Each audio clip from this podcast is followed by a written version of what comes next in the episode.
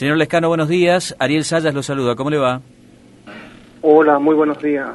Buen año ante todo. Gracias, muy amable. También para usted. Gracias. A ver, estamos en un debate desde hace ya un tiempo sobre la presencialidad en el sistema educativo en la provincia de Misiones. Antes de ir a los números, ¿qué opinión tiene de todo esto que está ocurriendo, Lescano? Yo creo que, eh, en primer lugar, eh, con un Estado presente que debe garantizar eh, los recursos para tener, digamos, todo lo que refiere a bioseguridad. hay una demanda social y una necesidad de la presencialidad. yo creo que el año pasado, lastimosamente, un año de pandemia,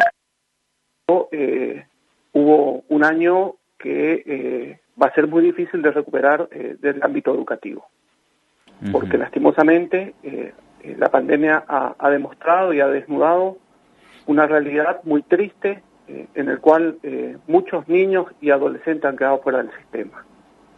entonces, en primer lugar, lo que debe garantizar el Estado, que lastimosamente todo este tiempo que pasó, poco y nada hizo, para poner en condiciones eh, la parte edilicia, que es lo mínimo y necesario, y luego los recursos que tienen que ver con las medidas de bioseguridad, que permitiera, digamos, eh, así como en gran parte del mundo, eh, hubieron suspensiones temporales, pero no tan extensas como en nuestro país, ¿no? ¿Y puntualmente en la provincia de Misiones? En la provincia de Misiones eh, es a lo que me refiero, sí, sí. porque conozco la realidad, conozco, digamos, el, eh, en, situ, eh, y la verdad que el Estado no solamente no se hizo presente en la parte de infraestructura en, cuanto a los arreglos tan básicos como por ejemplo la, parte de sanitario, pero tampoco ha presupuestado algo tan elemental como es la parte de recursos humanos en el tema de eh, personal de servicio, ya que ni un solo cargo más se creó en el presupuesto aprobado el año pasado. Y que es crucial la tarea de este trabajador eh, en, este proceso. En este contexto, ¿usted cree que se puede dar eh, una, una, situación como la que usted plantea de solución, de crear las condiciones necesarias? Yo creo que de manera urgente se debe poner en condiciones eh, la parte edilicia y garantizar los recursos humanos y eh, los recursos referidos a, a, bioseguridad que tiene que ver con, con, para, digamos, eh, garantizar de que no sea una vuelta a clases para, para enfermarnos, sino eh, para volver al sistema educativo. ¿Cuál es el clima entre los docentes? El docente, en general, es el que más quiere volver a la escuela, porque acá hay una Ah, hay, algo que, que, subyace en la sociedad como si fuera que eh, fuimos, fue un año que, que, no trabajamos. Y están muy equivocados. La verdad que, que, el trabajo ha sido el doble, eh, los recursos no, no hemos tenido que sostener cada uno de nosotros, ¿sí? Eh, con los costos que ello significa y, y con la gravedad que somos muy conscientes de que no pudimos llegar a todos nuestros alumnos. Entonces, si hay alguien que está angustiado es el docente el docente está angustiado y, por supuesto que quiere volver a la presencialidad, pero no una presencialidad a cualquier costo, sino con, los recursos necesarios, como le planteaba, y digamos, y, somos los primeros que, queremos estar en el aula y tener eh, ese contacto con nuestros alumnos. Hasta el momento, ¿hay algún tipo de avance, de discusión con respecto a la grilla salarial docente? La verdad que el año pasado que hemos puesto sobre la mesa la discusión de fondo que tiene que ver con una recomposición histórica, sobre todo al maestro de grado. Eh, el último encuentro que hemos tenido de manera virtual con el presidente del Consejo, eh, la verdad que, que, planteaba una modificación eh, teniendo las partidas presupuestarias aprobadas que son totalmente insuficientes. En ese marco no hay, hay posibilidad alguna de discutir una, una recomposición histórica con un presupuesto que incrementó, eh, sobre todo en el nivel primario, tan solo un 23%. Entonces, nosotros lo que planteamos es una discusión sana ¿sí? pero donde se deben garantizar recursos y se, se debe recomponer históricamente a este trabajador, que es uno de los más postergados eh, a nivel nacional. El maestro de grado, ¿sí? si, si miramos, a pesar de la lucha titánica que hemos llevado adelante el año pasado, eh, lo único que le permitió al maestro de grado salir del, de la última ubicación entre las 24 jurisdicciones, para ubicarse en el puesto 22 o 21 o 23 según eh, el tramo de la antigüedad. Esa es la realidad. Eh, y, y, la realidad indica, y, y, a los datos me refiero, que hoy una canasta básica está en 54 mil y 10 mil pesos por debajo está ganando un docente con máxima antigüedad, 25 años, y uno que recién se inicia, en cuatro cómodas cuotas, tan solo llega a 30 mil pesos. Esa es la realidad de, de, del maestro grado. En este contexto, le planteo, ya estamos recibiendo varios mensajes, muchos docentes están planteando, hago una síntesis, ¿no? Dice, hola, buenos días, queremos saber cuántos, cuánto de aumento vamos a tener en este contexto. Saludos, estamos atentos, dice. Le transfiero alguno de los que estamos leyendo. Usted me decía, Lescano, de que según los números ya aprobados, de aumentos, poco y nada, o entendí mal. Eso es lo que se aprobó unánimemente en la Cámara de Diputados y nosotros lo habíamos denunciado cuando se estaba tratando el presupuesto. Uh -huh. Que lo, las partidas presupuestarias que estaban proyectando para este año eran totalmente insuficientes en un marco donde las proyecciones eh, de inflación son del 50% del propio Banco Central de, la, de la Nación, ¿no? Entonces, eh, sabemos que la, lo que se, presupuesta eh, no termina siendo totalmente definitivo, pero es la ley madre que, que establece eh, un ordenamiento sobre los gastos eh, de, del ejercicio en curso, ¿no? Que después para corregir eso eh, posible, sobre todo con, con las proyecciones recaudatorias, de la provincia, se sabe que más del 80% creció la recaudación provincial y eh, los eh, fondos coparticipables, a pesar de que la provincia de Misiones es uno de los que menos recibe per cápita, con diferencias abismales con provincias eh, similares como Corrientes, Chaco, Formosa, eh, pero a pesar de eso, los recursos han crecido en términos real por encima de la inflación. Entonces, eh, recursos existen, eh, lo que necesitamos es voluntad política para que esos recursos lleguen a, hacia, digamos, eh, los sectores más necesitados. Y, el Poder Ejecutivo sabe bien, digamos, de, de, la política de ajuste que viene implementando, sobre todo en este último lustro, y prueba de ello es eh, el último informe que se dio a conocer, donde la provincia de Misiones es el que menos invierte en personal respecto al presupuesto total. Se habla de un 36%, mientras en el año 2015 ese porcentaje era del 50%. Y eso lo tenemos y lo, y lo, y lo hemos sistematizado oficiales. Ahora, en términos de números, ¿cuál es el porcentaje mínimo de aumento que debería tener un docente para este ciclo lectivo 2021? Yo creo que el sentido común, ¿sí? Y ahí, ahí entramos en, en, un problema grave, porque eh, el ajuste que hemos sufrido no fue de un solo año. Entonces, cuando uno después quiere corregir esto, en términos porcentual pareciera ser eh, porcentaje muy alto. Uh -huh. Pero me, me, parece a mí, y creo que, que, que, que acordaríamos como sentido común de toda la sociedad, que el maestro que se inicia debería cobrar lo que, lo que es una canasta básica, que es 54 mil pesos. Por lo menos para, para eh, digamos, tener eh, condiciones dignas de, de poder sobrevivir. Uh -huh. Ahora, estamos en, en 30 mil pesos, eso porcentualmente usted sabe que es un impacto altísimo y, y, y tienes que ver, digamos, con, eh, con políticas de ajuste y también eh, mea culpa de, de, los propios docentes que hemos dejado eh, en sectores que siempre han actuado en favor de la, de la patronal y en contra del trabajador. Es decir, el docente que se inicia debería ganar como mínimo 54 mil pesos.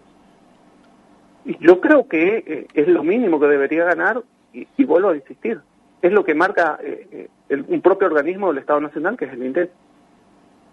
Uh -huh. ¿A cuánto estamos de eso? Estamos a 24 mil pesos. ¿Es factible en este contexto? Y estamos hablando de un incremento del 80%. Yo creo que si eh, hay una voluntad política y de redireccionar los recursos que han crecido ¿sí? hacia estos sectores más postergados, yo creo que hay una posibilidad cierta, real y concreta de lograr eso.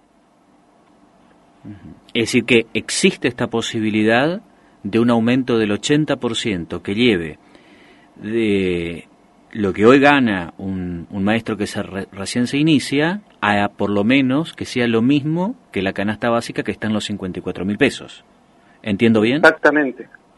Eh, eh, y eso tiene que ver con una corrección de fondo en la que veníamos planteando nosotros que tiene que ver la grilla, porque usted me diría, entonces el que gana 100 mil se irá a 180 mil, si hacemos la proyección en términos porcentuales. Sí. Ahora, el, el, problema de fondo que tenemos tiene que ver con la estructura de la grilla. Entonces nosotros tenemos que corregir, tenemos que hacer, dignificar a, ese trabajador postergado y, y aquel que tenga, eh, digamos, o se encuentre en un poquito mejores condiciones, también tenga un incremento que al menos acompañe la inflación. Pero para eso hay, que, hay, que sentarse, discutir y, y, modificar una ley. Pero para eso hay que garantizar el presupuesto. Y en ese sentido. sí, sí, por eso, eh, disculpe la repregunta, pero es para que los que no estamos involucrados en, el, en este tema docente en profundidad lo podamos entender, especialmente los padres. En las categorías, eh, perdón, en el, lo que sería maestro de grado, un aumento del 80% para llegar a la canasta básica. En los otros cargos, sería un aumento que acompaña la inflación, estaríamos hablando entonces en torno a casi un aumento del 50%, ¿o entiendo mal? Es, es lo que estipula eh, el, propio Banco Central de la Nación Argentina. Ahora, eso no se podría hacer, eso no se podría hacer, perdón, porque en el presupuesto que fue sancionado en la Cámara de Diputados, en la provincia de Misiones para este año, con estos montos es imposible. Pero usted sabe que ah, muchas veces los, mm. los, los, presupuestos aprobados se subpresupuestan para que sobren recursos y que quede a la discrecionalidad del Poder Ejecutivo. Es decir, que si hay voluntad política se podría, aparece la plata. Eh, así es, es, que están la plata está, nosotros tenemos los datos, tenemos, fíjese usted, por ley de eh, financiamiento educativo 26075, del año pasado en promedio la provincia de Misiones recibió 38 millones diarios hábiles 38 millones diarios hábil. Hoy, eh, o mejor dicho, durante este primer mes del año, está recibiendo 63 millones por cada día hábil. Y eso usted puede entrar al, sitio de Hacienda, al Ministerio de, Economía de Nación, Recursos Provinciales, esa es la información. Lescano, ¿y qué negociaciones hay? ¿Ya hay un cronograma para sentarse a hablar o todavía nada? Lastimosamente, nunca aprende eh, quienes tienen, eh, digamos, decisiones políticas. Porque nuevamente, a espalda de los trabajadores, solamente se reúnen con sectores afines al, al, poder político, cierran acuerdos, eh, digamos, a la baja, en contra del poder adquisitivo del trabajador, que obliga a los trabajadores a salir a expresar esa bronca para que recién después de una larga una lucha de pobres contra pobres porque nos tenemos que enfrentar con la sociedad. Recién ahí nos reciben y recién ahí empezamos a discutir para ver si podemos encontrar una solución y, tratar de recomponer. Lo que nos preocupa a nosotros, que vuelven a repetir la historia de siempre, ya eh, usted, ustedes tendrán acceso a información, que hubieron encuentros con sectores sindicales y que el próximo viernes se estaría eh, anunciando un aumento eh, en torno al 20%.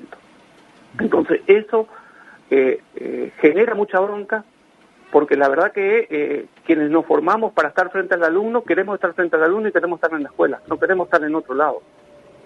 Pero lastimosamente, lastimosamente, las necesidades que nos hacen pasar quienes nos gobiernan obligan, obligan al que el trabajador se deba expresar y no lo hacemos de, una manera eh, alegre y contenta. O sea, en, este tiempo, si, si, si, primara el diálogo, primara el sentido común, nos pudieran convocar a todos, nosotros no, no decimos que tenemos, eh, tenemos eh, la bola de cristal, Eh, queremos ser parte de la discusión y, queremos discutir con argumento también. Porque una discusión sin argumento no tiene sentido, no es una cuestión de capricho, ¿no? En este contexto y con todo lo que usted ha explicado muy bien, ¿arranca el ciclo lectivo 2021? Y la verdad que yo no, eso, eso, eso no eh, escapa a, a, lo que yo pueda opinar personalmente, ¿no? Yo lo que le puedo eh, comentar es, es, lo que uno siente porque tiene contacto con los colegas, todo el tiempo eh, están llamándome, te están escribiendo, y la verdad que, que el clima, eh, en el contexto y en el entorno que yo le, le, relataba, está complicado. Me parece que estamos a tiempo de, tenemos prácticamente un mes para, para sentarnos a discutir, que sea una convocatoria, convocatoria abierta, amplia, y, lo que yo le puedo decir es que las bases ya se están movilizando. Ayer hubo una asamblea acá en, en, Médica, hubo otra en El Dorado. La verdad que, que, en estas condiciones eh, eh, la inflación no es una sensación, es una realidad y, usted también es un trabajador y sabe que cada vez cuesta más llegar a fin de mes.